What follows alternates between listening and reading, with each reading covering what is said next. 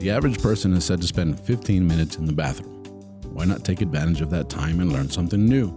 Presenting the 15 minute podcast on weird facts, crazy details, and funny particulars that you'll be able to enjoy while you're taking a sh. Well, on your free time. Welcome to The Shit with Sam Butler. Welcome to another episode of the Shit Podcast. I'm glad to be here with you all again. Thank you for joining us. I have a very special guest, first time on the Shit, uh, but he's actually a stand up comedian here in Ciudad Juarez. I've had the pleasure of working with him on several of the live broadcasts. He's a writer, uh, great dude, all around dude. Played Jeffrey Dahmer in our uh, last live podcast that was kind of like a serial killer based podcast. So you made a great Jeffrey Dahmer. Thank Um, you. Welcome everybody. My friend is uh, Adrian Israel. Israel Adrian, actually, Israel, but Israel Adrian. It's in Spanish. I guess it works both works ways. both ways. Yeah, it's cool. But uh, Israel Adrian.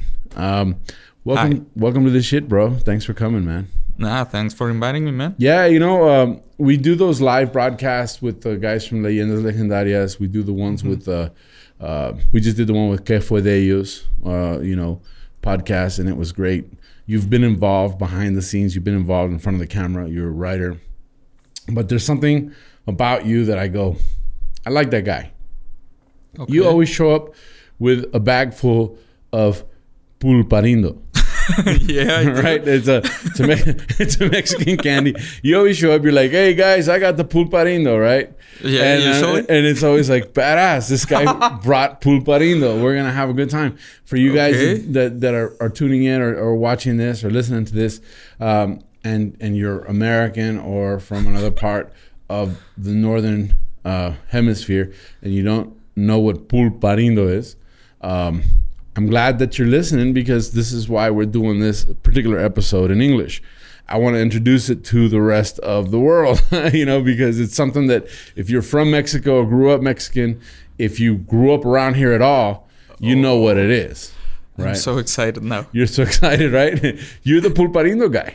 Like, uh, I'm glad that's how you see me. I mean, Yeah, it's all like- I wanted from this life. that's it, dude. Like, like you're the guy. You know what Yeah, I'm saying? I mean, like, uh, we, I'm the guy you call when you need a pulparindo. That's it. No, um, we call you. We call you because you're a cool dude. But you show up. With, it's like that's better than beer. You know what I'm saying? It's like, like, Okay. like, you, you could be having It's a, a nice plus. you could be having a terrible day, and then Adrian uh, Israel shows up with a bag of full of pulparinos. You're like, fuck. It's gonna be a great day. you know what I'm saying? It's like I thought it was gonna suck, but it's actually pretty good. Thanks, bro. You know, so let's talk about it. You know, pulparino. How did that? What is it? what is a pulparindo? What is a pulparino? Well, um, in in the U.S., a lot of people will identify it, but it's only because they go to uh, what they call bodegas or tortillerias or Latin type stores, and they buy Mexican candy, right? Mexican candy. Um, this particular candy comes in a in a yellow or red, but mostly yellow packaging Usually yellow. usually yellow. It's flat. It's kind of like a taffy, but uh, it's you know like you know remember Laffy Taffy? Yeah, yeah, yeah. Right. It's a, that kind of packaging. You know where it's flat. It's in a little a little Yeah, kind of. plastic wrapper. Uh huh. Right. It's flexible. So what happens is uh, they take the tamarind fruit, which white people are like, what the hell is tamarind? But Mexicans are like, oh, tamarindo, right? And they take the fruit, which which is in a, it actually comes in a pod. It's a it's a brown pod, and it looks like, uh, Kind of like shit. well, a little bit, I guess. But I mean, well, I well, mean, when you take it out of the pod, Yeah. the pulp does, right? I mean the tamarindo, not the pulparindos. Those are Yeah, they're they're great. So Those- those so, are great. So the pulp, the pulp to this uh, fruit um, is mushy and brown, kind of a reddish brown color. And Mm-hmm. what they did, what these people did, and I'm going to talk about these people. These people are the De La Rosa Candy Company, yes. and uh, the De La Rosa. Yeah, the De La Rosa, you know, candy company here in Mexico is very, very famous because they've created another candy that is a staple of Mexico. And it's actually, believe it or not, it's very similar to a Middle Eastern candy. mazapan, Ah, I thought right? so. Um, in Yeah. the Middle East, it's called marizpan Okay. uh, or Marzipan. Marzipan. I think It's a marzipan. something like that. Yeah, it's a marzipan. And what it is is pretty much ground down almonds with almond oil, hmm and they create this little cake type confection with ground down almonds. Sort of. Well, Uh-huh. in Mexico, the Del Rosa Candy Company, which started in 1942 by uh, Don Jesus Miguel Gonzalez, and his family became be, began making homemade artisanal candy. Um by the guy was a, the guy was a pharmacist. He was a he, he had he knew about chemistry and he knew about uh, formulas, and so he used that to to develop these these different confections, right? These different candies. so it's like Breaking, Good. Bad, yeah, Breaking Good, yeah. It's like Breaking That's what it was. He was a chemist, you know. Yeah. Okay. So he he began make he, his very first thing was the marzipan, Uh huh. which which they later called masapan, Mm-hmm. right? Which is kind of a play on words too, because it's like masa is Mhm. what uh, flour or, or dough. Dough. So, so it's kind That's of right, a dough. it's kind of a doughy doughy candy. Dough and pan bread. So And the difference is okay. the big difference between mazapan and marzipan Mm-hmm. is that it's made with peanuts. So they make mazapan with peanuts, cacahuates. And marzipan is almonds, Okay. right? So I actually always always wonder what what was it made of. You know. Really? It I I, I, I actually I, I mean okay. Let me start with this. I hate mazapanes. I hate them too. I hate mazapanes. But that's not what we're talking about here. we're talking about pulparino. so, So, I okay. I, You I always wonder that, but uh, I'm I- sorry. Go on. I never really liked them because they were too dry and they fall apart. And if you're a fat, if you're a fat kid trying to eat a candy and you bite into it and it just falls all over your shirt, that's the worst candy in the Oh, world. God, the trauma, like man. You lose fifty percent of it before you even like. I mean, it's it's like it's bad enough having your food, your dinner on your boobs. You know what I'm talking about, right, ladies? You know, it's like, and then you have to deal with this bullshit with the mazapan. Now they have a chocolate covered one. I'm kind of curious. I think it might be like a Reese's Pieces peanut butter cup. I haven't tried it yet. But and you know one of the articles that I read, they were making fun of it, calling it Reese's Pieces. you know, okay. Reese's. Reese's Pieces. You know, I was like, ah, that's pretty clever. You know, Reese. You know, but uh, yeah, they made them in 1942, and there was uh, a lot of co- competition, Uh huh. and they got known as um, Mazapan was synonymous with De La Rosa because their last name is De La Rosa, which is Mhm. like from the flower. And I mean, the it's their staple candy. Yeah. And so now everybody knows that that's the deal with the little Mhm. flower. Well, these creative geniuses, and I say that with all due respect, they're creative geniuses. They are. Yeah. They they got the tamarind pulp, Uh-huh. and they figured out how to flatten this thing out and how to add just the right amount of sugar, right? The right amount of, of and it has all the different ingredients here. Let me see.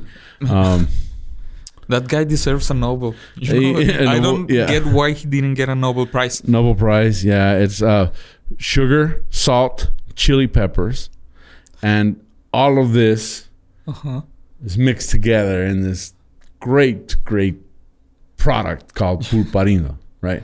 And it's Great it- doesn't even cut it, man. yeah, and I'm gonna tell you that's the thing. That's the thing about that's the thing about about growing up on the border. It's like Mexican candy is spicy and sweet and tart, and it's, um, it's all in one. It's like Yes, it's like it an explosion in your mouth in, in, in a good way. But You know what an explosion, man. It's I an- mean, it's a flavor explosion. It's a flavor explosion in your mouth. I know that sounds dirty, but it is. you know, it's just that's dirty, dude. It's dirty, but it's delicious. Um, the problem is, uh, and, and then they have the extra picante one. I'm not too big of a fan of that one, but that one's pretty spicy. The red one. that's. I, I, mean, like the original. You can't beat the classics. Mhm. Yeah, the original pulparindo is like like a pair of Chuck Taylor tennis shoes. You know, it's like it's always gonna be good. You know, hmm although I can't wear them because I'm fat, but still, they're great shoes. But They- you can eat pulparindos. but I can eat pulparindo. So pulparindos are better. yeah, they actually got in trouble because there was high contents of lead in the candy. And by Oh. yeah, yeah, and by high by high contents of lead, we're Uh-huh. talking about anywhere from 15 parts per million or 18 parts per million is what they what they found in the lab. You know, um, the acceptable was like 0.01 to to 10, and they were like at 15 to 18. So they went back, they did whatever they had to do to clean it up, and in 2007 they were certified clean enough to work in the state of California again to have pulparino in California. So yeah, at one point in time, they had a, a really high lead content in the pulparinos. Oh, okay. So that's when the flavor went down. That's when it started to, to taste horrible. Yeah. You know? You know? it's like that's when we all started getting radiation cancer. you know, it's because we didn't have enough lead in our system. No, just kidding. So that was the deal, man. They they there's a lot of articles out there that still tell you don't eat them. They're bad for you. They have they don't. They are if they're able to operate in California. They're They pretty- used to. They used to. But now. And okay. and and I, I think uh, we had that same problem with toys and food, paint. We were oblivious to all that stuff. Actually, recently there was this like controversy, I guess Uh-huh. you can call it, because of the sugar in pulparindos. The uh, Oh yeah, yeah. That's what it said too. Is that the the sugar because it, it's glazed with it's got a like a powdered sugar added to Uh-huh. it, and um, in storage that sugar comes rises to the top, Mhm. so it looks like mold.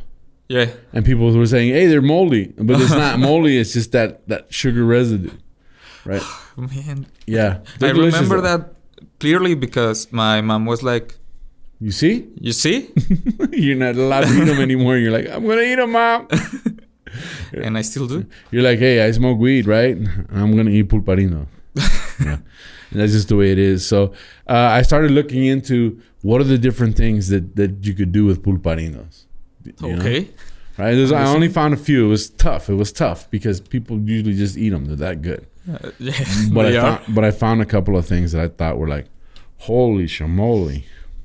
Okay, First thing, first, and this is something you might want to try for Halloween. probably. right? It's uh, pulparindo covered apples, Okay, right? I just blew your mind, right? So what you do is you take the pulparindo, you take a tortilla roller, you put it on, you put saran saran wrap down, saran wrap over top of it, and you roll it out as thin as you can, and you wrap an a- apple in it, and you dip that stuff in that uh, Lucas uh, polvo, whatever it is, that the powdery stuff, okay, and you have a pulparindo covered apple. okay, man. I didn't need the I I I didn't knew, know this. I, I didn't know I needed this until now, you know? Yeah, okay. like- I yeah, mean, yeah, yeah. I, I love apples, Like but I love pulparindos, and I never thought, hey, mm, Let's marry them together, right? Uh, I- they Yeah. can go together, you know? They yeah, you like- know they do the candy apple. Well, you can do it with pulparindo and tajin and all that stuff. No, but candy Luca, apple, yeah. Good, yeah, screw no, that, man. I mean, Yeah. pulparindo apple. pulparindo apple. Okay, Yeah, I thought that was pretty. That was pretty amazing. it is Thi- amazing. thi- this one though, this one, this next one, is the shit. Okay, All right, pulparindo tacos. um, All right, all right, all right.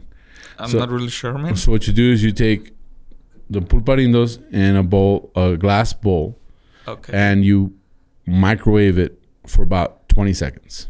microwave a pulparindo. and they get soft, right? okay.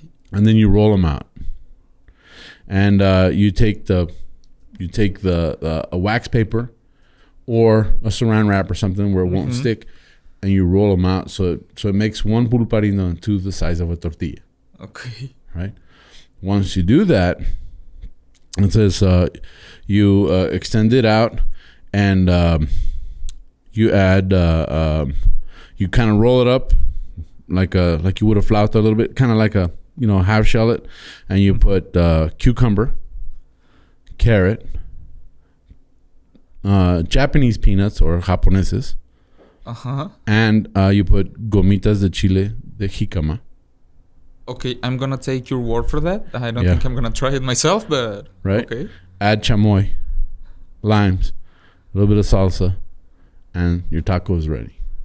Uh, I think I'm good without. You're good. You're good. Yeah, You're- the, The apple is just fine. The apple's fine. Yeah. Okay. it grossed you out or what? You don't like? Yo, there's vegetables in that. It's weird, man. I mean, I think it would be I- awesome. maybe one day, you know, just to try it and Yeah, see. just have maybe maybe like, put a plate out with like Mhm. a dozen of them, some peanuts, some celery, some some carrot, I'll try it eventually. chamoy. I'm I'm sure. I mean, I think it's pretty cool. And the last one, last one. the last one kind of threw kind of threw me off, but I watched I actually watched a video of somebody doing it. Okay. They took the pulparino, hmm they took a pen, they wrapped it around a pen, they kind of flattened it out, wrapped it around a pen. They made a seam down the top. They pulled the pen out and then they folded they had they left some of the end of it kind of sticking out. They folded it up and then they kind of worked it like dough, like play-doh. They made a pipe.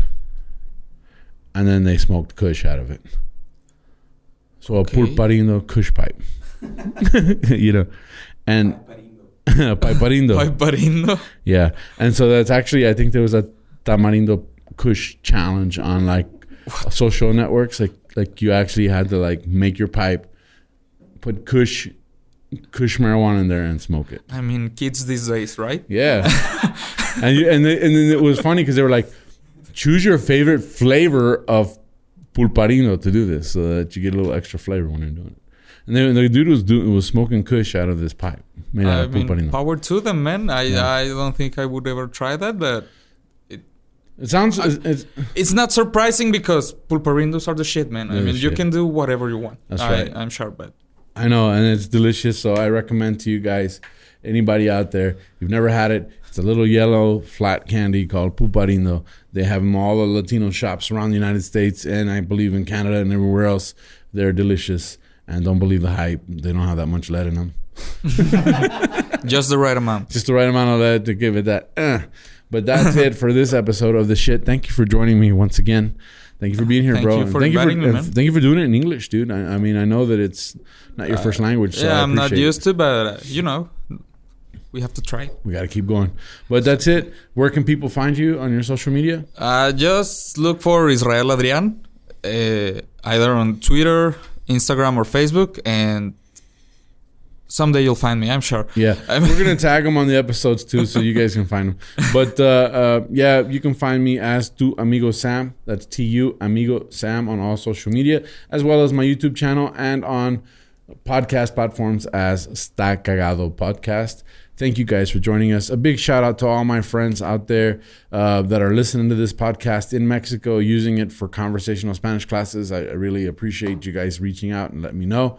And also follow our page on Facebook, our, our little group, Los Cagadienses.